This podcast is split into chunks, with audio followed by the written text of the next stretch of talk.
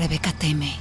Teme en cada poro de su piel que va crispándose hasta el horror que la lleva, desesperada, a rezar en voz alta, suplicando piedad al cielo. Eddie le grita, ¡Ya cállate, Rebeca! Pero ella sigue rezando, porque la fe, la verdadera, es lo único que podría salvarla. ¡Que te calles, Rebeca! dice Eddie. Pero ella sigue. Y Dwayne, en el volante desesperado, se frena en seco. Saca un arma, se gira. ¿Te callas de una buena vez?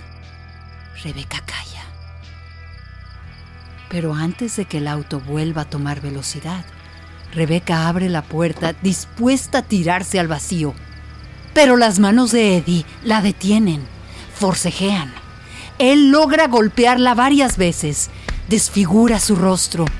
Finalmente logra tomarla del cuello. Los ojos de Eddie la miran furiosos, poseídos por una maldad mayor. Él grita, lleno de odio, y sus manos se hunden en el cuello blanco, delgado y fino de Rebeca.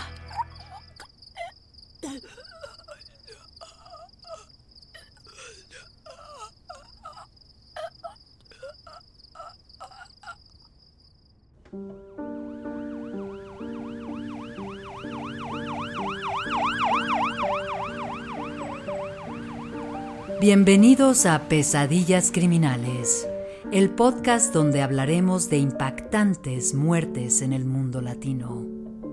Soy Areli Arismendi, y si bien ya estamos acostumbrados a un ambiente sangriento, por más que queramos ignorarlos, se queda en nuestra imaginación.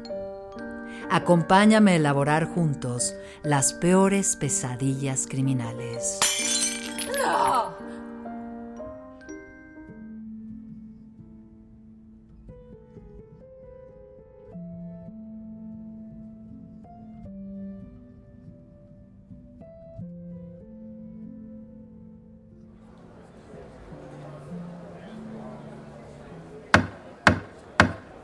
Utah, 1977. Estamos en el juicio de Ervil Levarón. Sale a la luz la declaración de un testigo protegido. Este declara que sí, que sí, que algo escuchó sobre la muerte de Rebeca Levarón, la hija del patriarca, y que su asesinato lo ordenó su propio padre.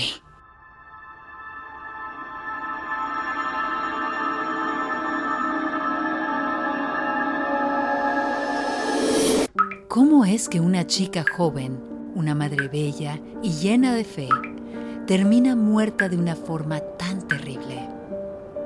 ¿Cómo es que su propio padre la ve destrozada en la cajuela y se siente complacido tras ver que se ha cumplido su mandato? ¿Quieres conocer la historia de Rebeca? Ven, síguenos en una de tantas pesadillas criminales.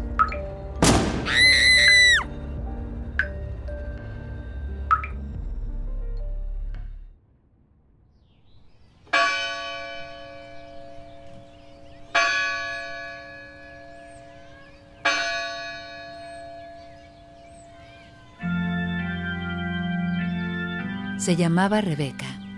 Nació en México.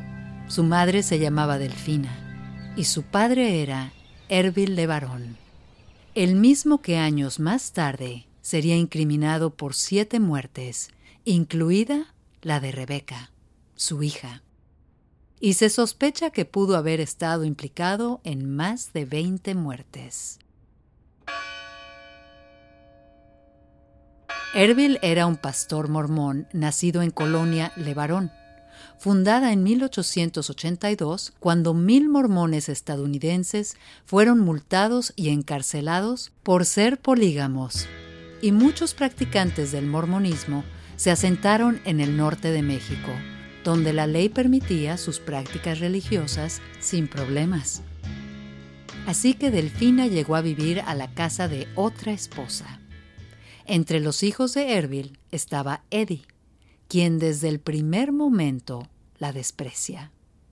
Sí, Eddie es el mismo que años más tarde cumple la orden y asesina a su media hermana.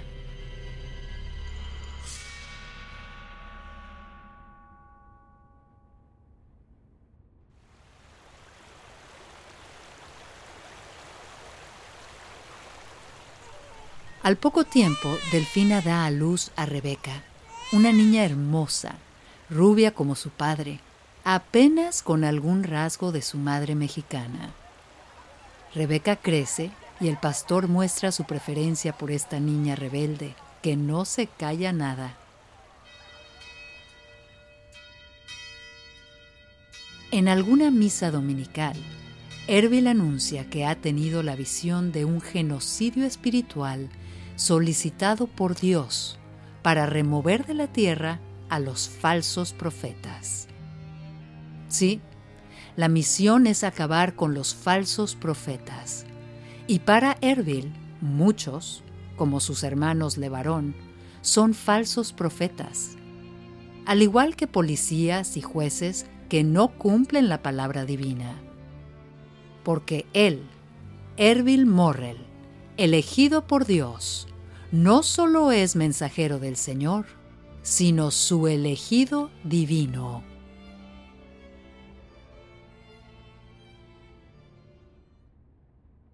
Suena a locura, pero los fieles, ante la visión profética del pastor, crecen, al igual que crece el miedo en Delfina, quien ya está embarazada de su segundo hijo, Isaac.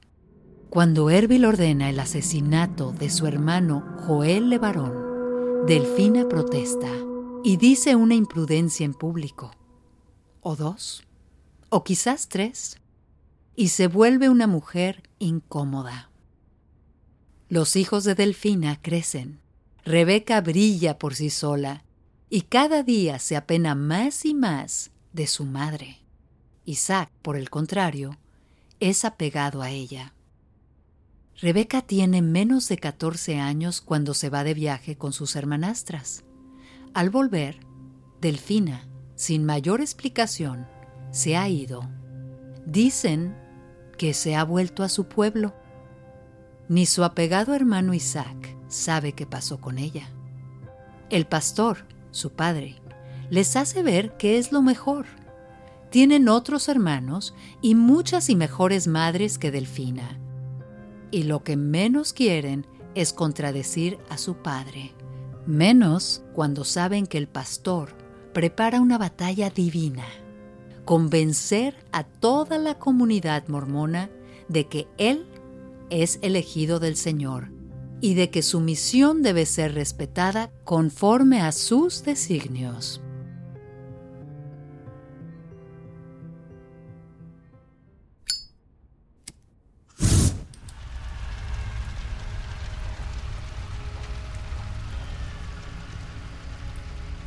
En diciembre de 1974, la comunidad se moviliza para enfrentar al rancho vecino, Los Molinos. Rebeca, temerosa, abrazando a su hermano Isaac, observa el incendio desde una loma privilegiada, donde el autonombrado profeta, su padre, ha reunido a sus cercanos para que sean testigos del designio divino. Los vecinos, las personas que ella conoce, con las que ha crecido, salen de sus casas tratando de apagar el fuego. En las calles, los hombres de su padre cruzan los caminos en sus camionetas desde donde disparan. Entre los asesinos está su medio hermano, Eddie. Es una carnicería, una masacre, el infierno. Y Rebeca teme.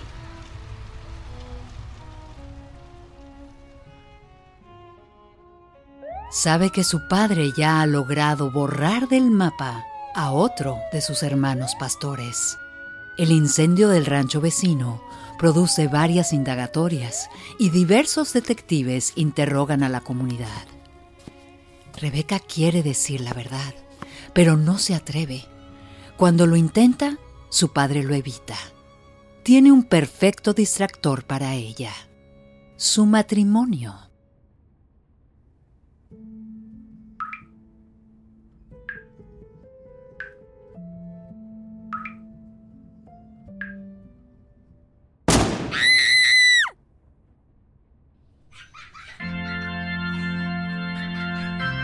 Rebeca y sus amigas han pasado de ser niñas a mujeres y los matrimonios empiezan a arreglarse para ellas. La primera en casarse es Rebeca.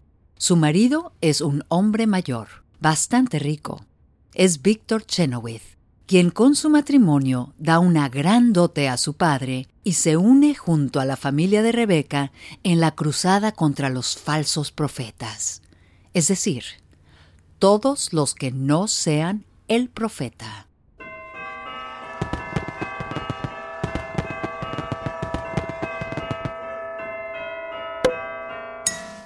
Aunque no pasa de 16 años, Rebeca es la envidia de todas sus amigas, ya que Víctor rápidamente la embaraza. Sus amigas también empiezan a casarse y una de ellas, Rina, es elegida por el profeta para que sea su esposa.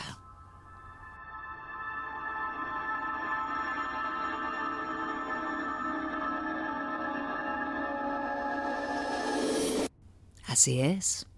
Su amiga, una chica de su edad, se casa con el padre de Rebeca. Muy a la usanza del norte de México, el clan de El Profeta se reúne una Navidad rompiendo piñatas de barro llenas de cañas de azúcar y cacahuates. Es una celebración donde Rebeca es feliz y ni siquiera sospecha que le espera ser una más de nuestras pesadillas criminales.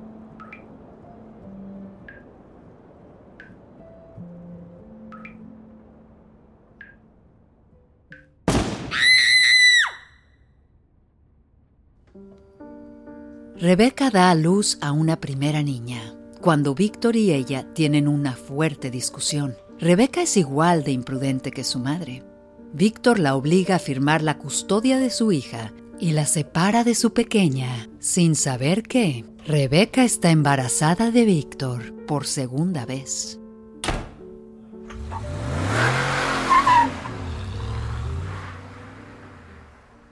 Por órdenes de su padre, Rebeca llega a Denver.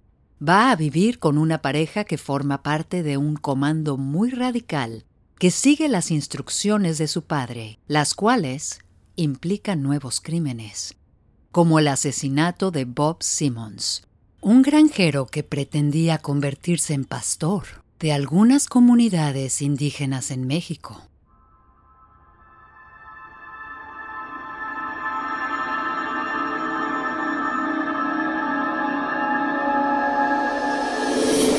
Sufre. Su mayor dolor es estar separada de su hija, y lo es más cuando descubre su segundo embarazo. Desesperada, pide que la lleven ante su padre. Quiere, necesita recuperar a su hija. Es así que llega a Dallas, donde su padre alecciona a un grupo grande de radicales como él. Ahí Rebeca se encuentra con Rina y sus amigas, y también con Isaac, su hermano, quien le cuenta que ha logrado encontrar a Delfina y sabe qué pasó con ella.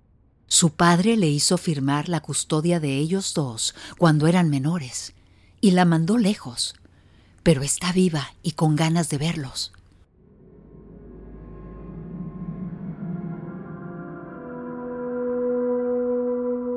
La historia de su madre, ahora repetida en ella, la llena de sentimientos encontrados.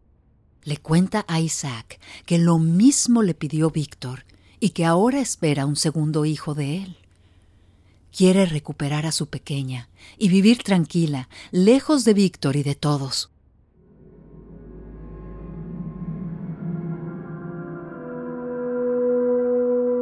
Pese a sus dudas y sentimientos encontrados, Rebeca está convencida de que sigue siendo la preferida de su padre y de que la apoyará en lograr su objetivo. Finalmente, logra entrevistarse a solas con su padre. Es obvio que Ervil ha cambiado.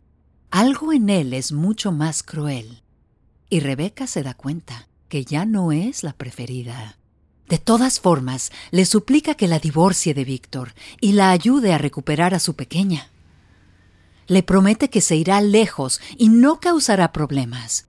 Pero el profeta tiene otros planes para ella y le hace ver que no debe cuestionar a su marido. Debe de seguir sus instrucciones si no quiere que Dios la castigue con la muerte. Esa noche, Rebeca tiene un sueño profético. Su padre está en la cárcel. No es pastor ni profeta. Vive rodeado de reos que se burlan de sus mentiras religiosas. Es un embaucador. Dios no existe. Y solo bajo la ley de los hombres se hace justicia. Sudorosa, con el vómito del embarazo a flor de piel, Rebeca despierta.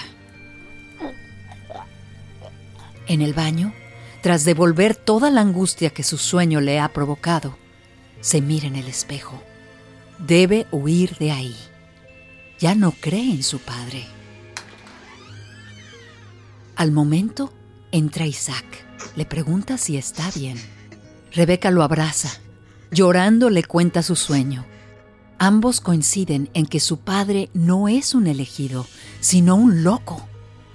Solo los hijos de Delfina podrían haber cuestionado algo así, porque nadie a su alrededor pensaría eso. Los demás lo adoran, creen fervientemente en él. Entre ellos, Eddie, su medio hermano, un fanático total.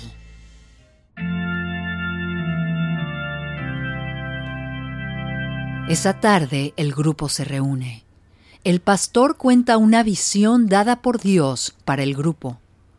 Matar a un gran líder de Salt Lake City, el doctor Allred, quien se ha atrevido a desafiarlos. La elegida para llevar a cabo el crimen es Rebeca. Apoyada por una vieja amiga suya, fingirán tener una cita con él como pacientes de primera vez, y ahí, en la consulta, Rebeca sacará un arma y le disparará en medio de los ojos, cual la visión precisa que Dios mismo ha enviado al pastor.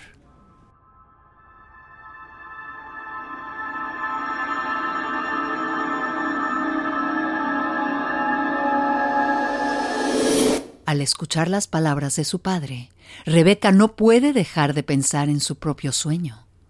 Alterada, se niega, se levanta y sale. No lo hará. No quiere saber nada del tema y ante la mirada de todos se encierra. Isaac quiere ir tras ella, pero el pastor lo frena con la mirada. Horas más tarde, sus amigas aparecen en la ventana del cuarto donde Rebeca se ha encerrado. Rebeca las mira, incrédula. Las dos, susurrando, le dicen que vienen a ayudarla a escapar. Entre las tres logran desarmar el cuadro de la ventana. Rebeca huye con ellas.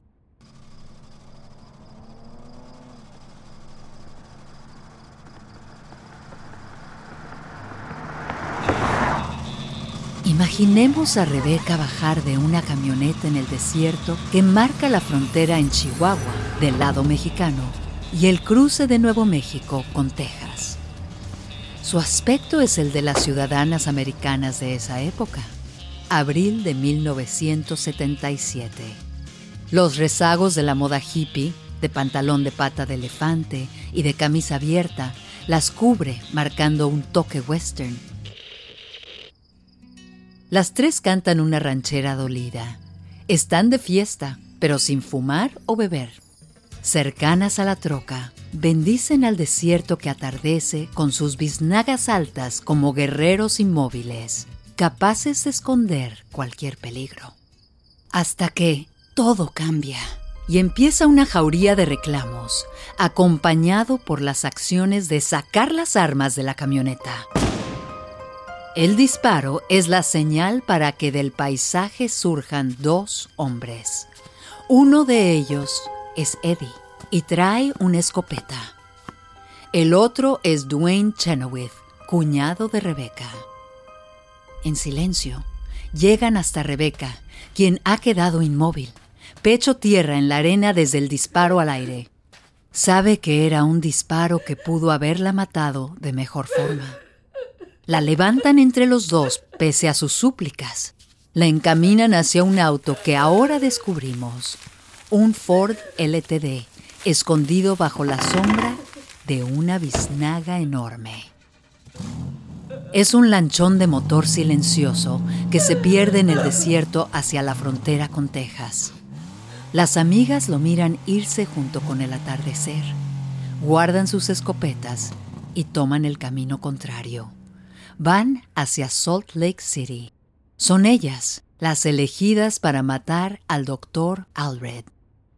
Imaginen que estamos adentro de un auto donde llevan a Rebecca. Ni Eddie, su medio hermano, ni Dwayne, que es su cuñado, saben que está embarazada. No se le nota.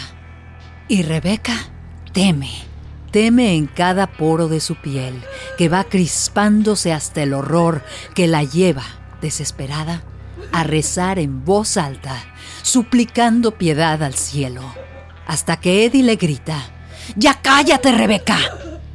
Pero ella sigue rezando porque la fe, la verdadera, es lo único que podría salvarla. ¡Que te calles, Rebeca! dice Eddie. Pero ella sigue. Y Dwayne, en el volante, desesperado, se frena en seco. Saca un arma, se gira. Te callas de una buena vez. Rebeca calla. Pero antes de que el auto vuelva a tomar velocidad, Rebeca abre la puerta, dispuesta a tirarse al vacío. Entonces las manos de Eddie la detienen, forcejean. Él logra golpearla varias veces, desfigura su rostro. Finalmente, logra tomarla del cuello. Los ojos de Eddie la miran furiosos, poseídos por una maldad mayor. Él grita lleno de odio, mientras sus manos se hunden en el cuello blanco, delgado y fino de Rebeca quien no deja de mirarlo mientras siente cómo la sangre, hinchada por el ahorcamiento, crece en las venas hasta reventarse en miles de vasos que implosionan en su interior, evitando el paso del elixir de vida hacia ese ser que guarda en su vientre y que morirá lentamente con ella. Rebeca siente el corazón fallar y con él los demás órganos dormirse en esta pesadilla, donde solo puede, por momentos, recordar fragmentos de su vida, su madre, fiestas en la comunidad, misas con rezos compartidos, abrazos de las amigas, incluyendo a las que la han traicionado, el amor, el dar a luz, su hija, su hija en sus múltiples formas, ella misma y su hermano mirando el incendio de las moras. Y así su vida cruza en un instante antes de que Eddie logra sacar de su boca el último aliento.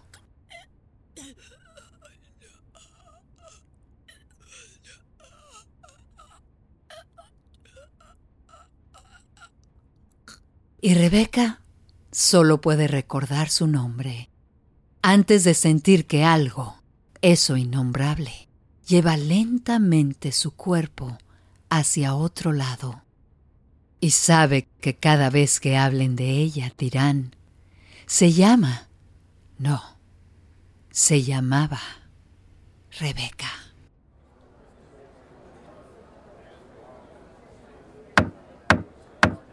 Utah, 1977. Volvemos al juicio de Ervil Levarón. Teoría 1. Testificada por un testigo que escuchó a Eddie comentar el crimen. Dwayne y Eddie, antes de llegar a Dallas, levantan una tienda de campaña en un lugar aislado del desierto, y en el suelo de la tienda excavan un hoyo y la entierran. Destruyen las evidencias, recogen la tienda y regresan a Dallas. Teoría 2. Dicha por un testigo presente en Dallas durante abril y mayo de 1977. Eddie y Dwayne regresan. El profeta, al comprobar que su hija, ahorcada y con la nariz y boca destrozadas, yace en la cajuela, entonces toma el auto, se lo lleva al desierto y es el mismo padre quien entierra a la hija. Mientras eso sucede, podemos imaginar que al fondo amanece. Al día siguiente, al ver que Rebeca no sale de su cuarto ni responde a sus llamados, Isaac sospecha. Más cuando pregunta por ella y recibe dos respuestas contradictorias. Eddie le dice que la llevó al aeropuerto, pero un poco más tarde, Dwayne, que le dice que él la dejó en el camión de autobuses. Isaac queda con una corazonada terrible. Finalmente, meses después, logra contactar de nuevo a su madre, quien, al enterarse, no duda en reportarla como desaparecida. Cuando está haciendo la declaración, le preguntan el nombre de su hija. Delfina dice, se llama... y se frena. Luego agrega, dolida, aunque quizás se llamaba Rebeca.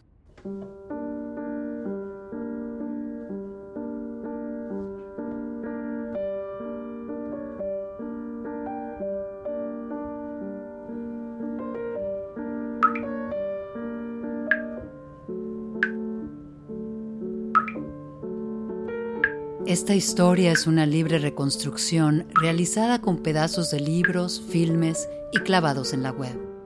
Lo que más sorprende de la historia de Rebeca es que sea el padre quien mande a matar a la hija. ¿La habrá quemado, dejando que sus cenizas se elevaran hasta el amanecer? Nunca lo sabremos. Lo único seguro es que se llamaba Rebeca. Rebeca Levarón de soltera Rebeca Chenoweth de casada, Rebeca hija para Delfina y para su hermano Isaac, solo Rebeca. Y tras un final espantoso que hoy recordamos, al fin descansa en paz, tras vivir una de tantas pesadillas criminales.